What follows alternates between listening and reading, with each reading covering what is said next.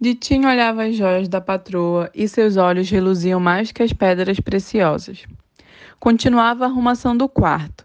Varria debaixo da cama, olhava o teto à procura de teias de aranha. Bonita aquela teia de aranha, bem tecida. Um raio de sol batia nos finos fios trançados, fazendo-a brilhar que nem as joias. Ditinho olhava a teia, a aranha e as joias. Limpou a poeira dos armários, guardou os sapatos na sapateira, esticou cuidadosamente o lençol sobre a cama. Foi à gaveta, buscou o cobre-leito amarelo-ouro e acabou de arrumar a cama. Pensou nas joias.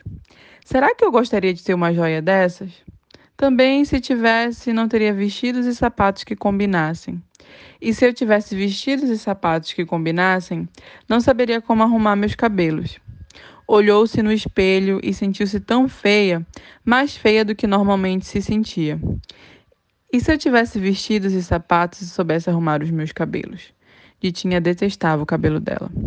Mesmo assim, eu não assentaria com essas joias. Olhou novamente as joias. Brilhavam, brilhavam. Chegou perto da caixa com as mãos para trás. Havia uma pedra verde tão bonita, tão suave, que até parecia macia. Mãos para trás, pensou.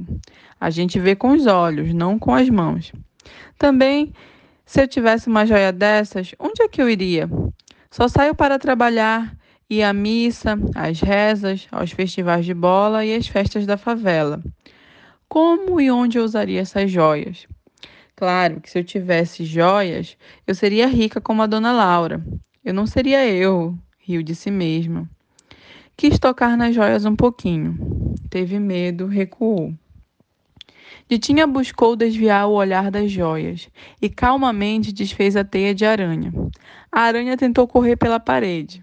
Ela rapidamente varreu a aranha para o chão e, mais rápida ainda, pisou no bichinho com força, com muita força, como se o inseto fosse um monstro que pudesse ressurgir por debaixo de seus pés. Pisava na aranha, mordendo os lábios e com os olhos fixos nas joias.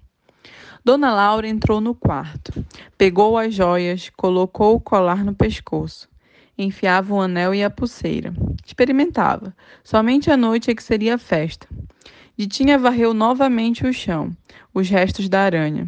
Queria olhar a patroa, que se admirava e ensaiava poses com as joias diante do espelho. Não pôde. A limpeza do quarto estava completa. Abaixou, pegou o lixo, a pá e a vassoura. Saiu, puxou a porta e começou a limpar o corredor. Terminado o serviço diário, Ditinha tirou o avental, tomou um banho rápido, jantou e procurou o caminho de casa. Antes, a patroa, jun junto com ela, havia vistoriado toda a casa. Estava tudo um brinco. A casa reluzia, ela elogiou o trabalho de Ditinha. Gostava do trabalho da moça. Ela era esperta, fazia tudo como se mandava. Não havia uma gota de poeira no ar. À noite, a festa seria linda. Os convidados gostariam de tudo. A cozinheira ainda estava preparando os últimos pratos. Ditinha olhou para a patroa e sentiu o ar de aprovação no rosto dela. Como Dona Laura era bonita! Muito alta, loira, com os olhos da cor daquela pedra das joias. Ditinha gostava muito de Dona Laura e Dona Laura gostava muito do trabalho de Ditinha. Olhando e admirando a beleza de Dona Laura, Ditinha se sentiu mais feia ainda. Baixou os olhos, envergonhada de si mesma, e foi com alívio que Ditinha escutou a voz de Dona Laura dizer: Pode ir, não falte amanhã, porque você terá muito o que fazer. Não era grande a distância entre a mansão da patroa e o barraco de Ditinha. O bairro nobre e a favela eram vizinhos. Ditinha, em poucos minutos, estaria em casa, e isto a contrariou um pouco. Resolveu dar uma volta pelo quarteirão antes de tomar o rumo da favela. E assim fez adiou um pouco o seu encontro com a miséria. No barraco de Ditinha moravam ela, seus três filhos, sua irmã e o pai paralítico. Dois cômodos, a cozinha e o quarto-sala onde dormiam todos. Lá fora ficava a privada, a fossa. Seus meninos tinham 13, 10 e 8 anos. Estavam na escola havia séculos e não saíam do primeiro ano. E o que mais assustava era que Beto estava virando homem. Ele ficava o dia todo zanzando pela favela. Tinha abandonado a escola. Ela temia que o Zé e o Nico fizessem a mesma coisa. Nico era o menor e ainda obedecia ao avô paralítico, que, mesmo em cima da cadeira de rodas, tinha a obrigação de olhar pelos três. Sua irmã Antoninha era uma desmiolada. Enquanto ela era menor, teve um pouco de autoridade sobre ela. Conseguiu que ela ficasse dentro de casa, olhando as crianças e cuidando do pai, enquanto ela, Ditinha, saía para trabalhar mas assim ela fez 18 anos. Não quis saber nem de pai, nem de irmã, nem de sobrinhos. O medo de Ditinha era que daí a pouco a irmã estivesse na mesma situação dela. Três filhos, a miséria e totalmente sozinha. Quando Ditinha apanhou a primeira barriga, não tinha ainda completado 15 anos. Havia se deitado com seu namorado, uma brincadeira apenas e que terminou muito mal. A mãe, naquela época, já havia morrido. O pai ainda não estava paralítico, trabalhava como servente de pedreiro. Ele não fez alarde algum. Aliás, o pai não fazia alarde de nada. Trabalhava, comprava o que o dinheiro dava e bebia no final de semana. Chegava bêbado, dormia e roncava.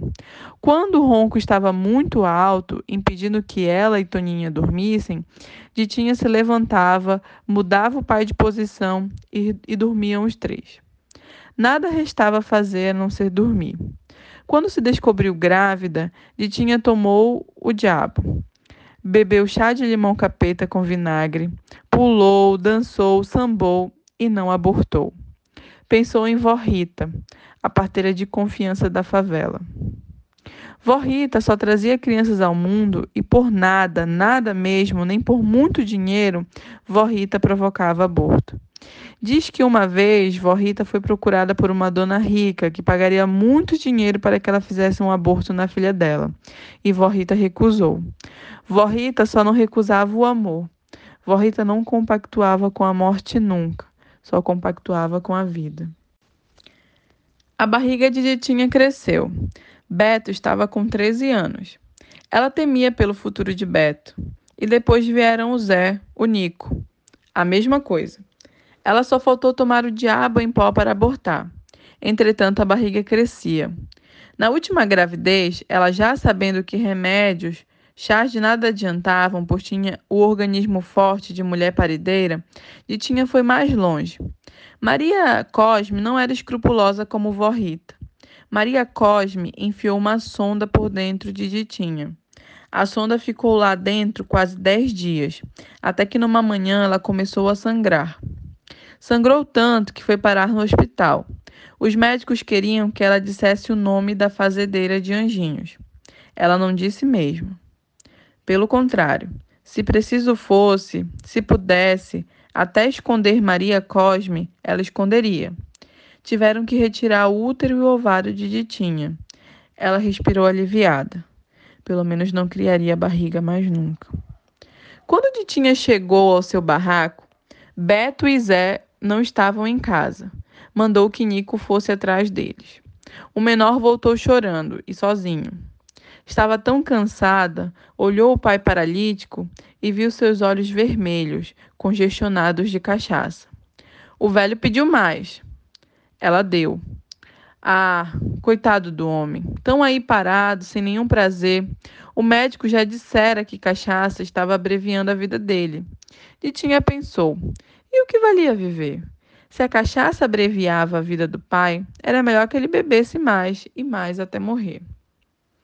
Ditinha estava cansada, humilhada. Olhou seu barraco, uma sujeira, as roupas amontoadas pelos cantos. Olhou as paredes, teias de aranha e picumãs. Um cheiro forte vinha da fossa. Era preciso jogar um pouco de cal virgem sobre as bostas. Esperou as crianças um pouco mais. Não chegaram. Tirou o pai da cadeira de rodas e o colocou na cama. O pai fedia a sujeira e a cachaça. Lembrou da patroa, tão limpa e tão linda como as joias. Pensou que o dia de amanhã seria duro. A casa estaria de pernas para o ar depois da festa. Seriam tantas louças. Na certa sobrariam doces e bolos. A patroa haveria de dividir com ela, com a cozinheira e com a babá. Traria para casa e seria a vez de os olhos dos filhos brilharem mais que qualquer joia. Ela seria um pouquinho feliz. Quando os dois filhos maiores de Ditinha chegaram, ela, o pai dela e o menor já estavam no terceiro sono. Ditinha acordou com o corpo todo doído. O pai dormia em uma cama de solteiro com o neto maior. Ela dormia em outra cama com os dois filhos menores. Estava cada vez mais difícil dividir a cama com os filhos. Eles estavam crescendo tanto.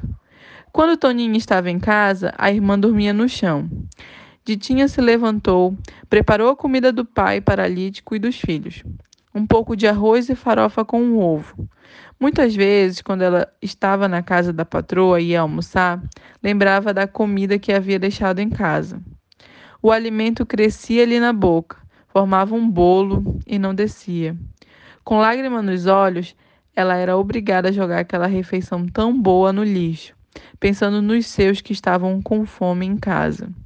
Tinha vontade de pôr tudo numa lata e pedir para levar para casa, mas tinha vergonha.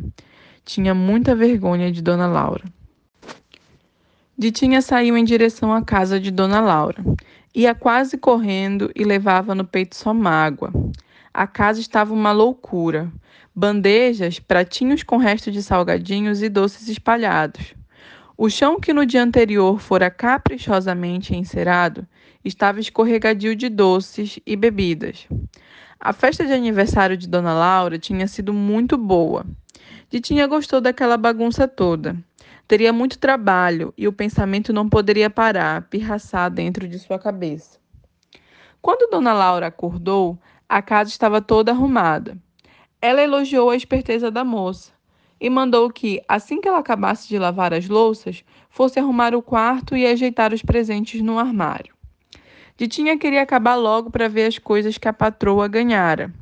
Então ela lembrou que na semana anterior fora o seu aniversário. Ela, Ditinha, tinha feito 29 anos. E ninguém lembrou, nem ela, nem o pai, nem os filhos, nem Toninha, sua irmã, que já não aparecia havia um mês. Ah, também pouca diferença fazia lembrar ou não lembrar. Ditinha entrou no quarto da patroa com o coração aos pulos. Puxa, quantos presentes! Até parecia loja. Ela ia guardando tudo. Na prateleira, os perfumes que fariam Dona Laura ficar mais perfumada ainda. Aqui, as joias, colares, brincos, broches. Na outra, as fazendas, sedas, panos finos, lenços. Olha que linda esta caixinha de música. Tantas e tantas coisas. Aniversário tem que ser assim. Aos poucos, o quarto ia perdendo o ar, o aspecto de casa após festa e tudo ia se encaixando em seu devido lugar. Na cama, a colcha amarelo-ouro bem estendidinha, os sapatos na prateleira, a caixinha de joias ali vazia em cima da penteadeira, as joias abandonadas perto da caixinha Será que era para ela guardar as joias também? Será? Ela sabia onde a caixinha devia ser colocada depois. As outras que a patroa havia ganho na noite anterior, ela guardou junto aos presentes. Aquela era para guardar também? Dona Laura gostava muito daquelas joias. Dizia serem joias de família. Havia sido da avó, da avó de sua avó. E a caixinha ali vazia, as joias ao lado. O coração, a face, as mãos de Ditinha ardiam.